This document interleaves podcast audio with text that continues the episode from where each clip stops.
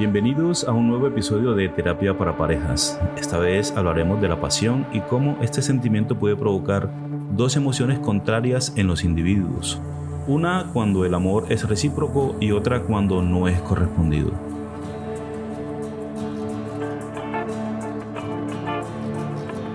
Hola, soy Edgardo y te agradezco por acompañarme en esta nueva temporada de Terapia para Parejas. Espero que este podcast pueda ayudarles a mejorar su vida y su relación.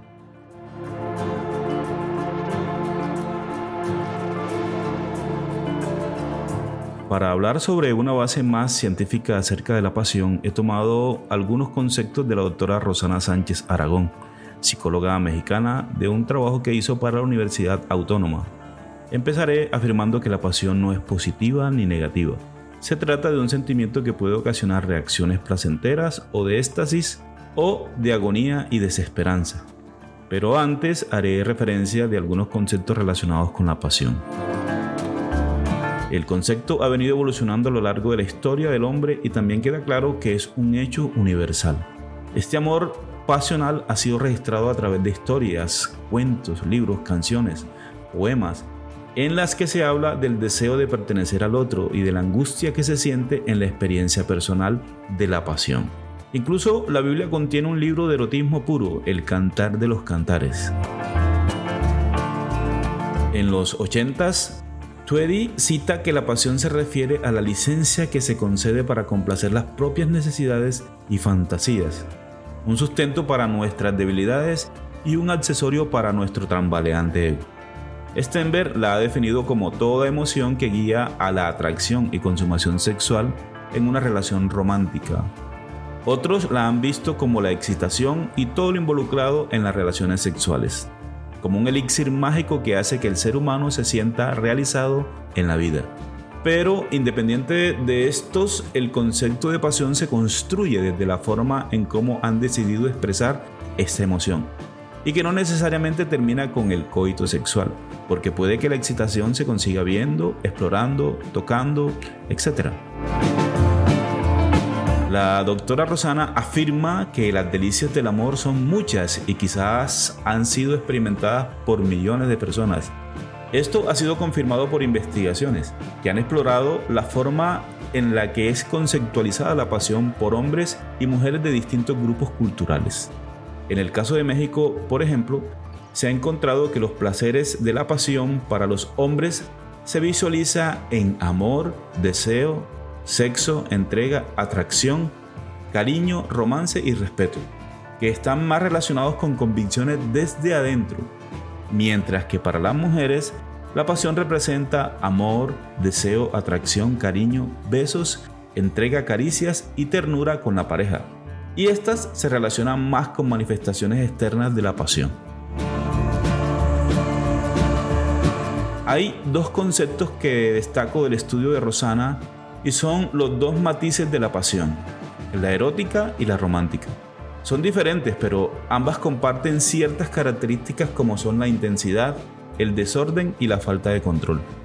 Respecto de la pasión erótica, que está referida al deseo y atracción sensual, y que se manifiesta en ciertos estados de euforia y frenesí, puede haberse afectado por la ausencia de pasión romántica. En casos puntuales donde la experiencia es ocasional, de una noche de copas por ejemplo, y hay un deseo reprimido, el erotismo puede desplegarse perfectamente y disfrutar de un momento de excitación y consumación del deseo sexual.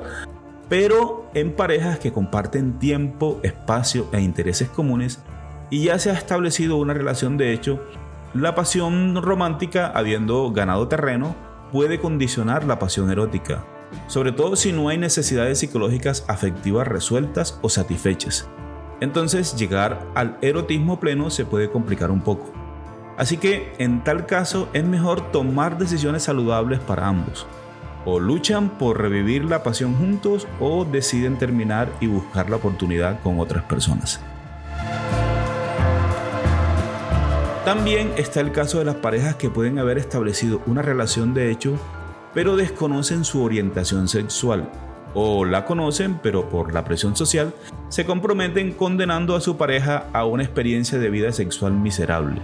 el tema del desconocimiento de la orientación lo estaremos abordando en otra temporada. Entonces tomemos el caso de los demisensuales, eh, que necesitan tener un vínculo emocional fuerte con su pareja para que la pasión erótica se desborde. Un demisexual satisfecho es un gran amante, pero ¿qué pasa cuando el vínculo se rompe? Cuando deja de corresponder y ya no hay ni pasión romántica ni erótica. Lo tenaz es que cuando se desconoce la orientación, pueden pasar muchos años antes de que los dos se vean obligados a acabar con la relación. Que puede ser el caso de muchas parejas. También sucede que los demi pueden crear vínculos con una tercera persona y quedar ligadas a ella, cerrando toda posibilidad con su pareja actual, incluso quedando ellos en un limbo afectivo. Nunca se sabrá cómo iniciará una relación de pareja, pero sí podemos trabajar para terminarla de la mejor manera. Y cuando digo terminarla no es que esté condenando a la relación al fracaso, me refiero a que podemos llegar al final de nuestros días con la pareja con la que podamos desbordar nuestras profundas pasiones. Mantener una relación donde la pasión romántica y la erótica se sostengan a lo largo del tiempo, repitiendo esos momentos de éxtasis, mirándose el uno al otro en la cama o mirando el techo con una sonrisa de felicidad en el rostro, una y otra vez, es un desafío por el que vale la pena trabajar. No necesariamente con quien empiezas, pero ojalá encuentres a alguien con quien puedas terminar tus días de esta forma.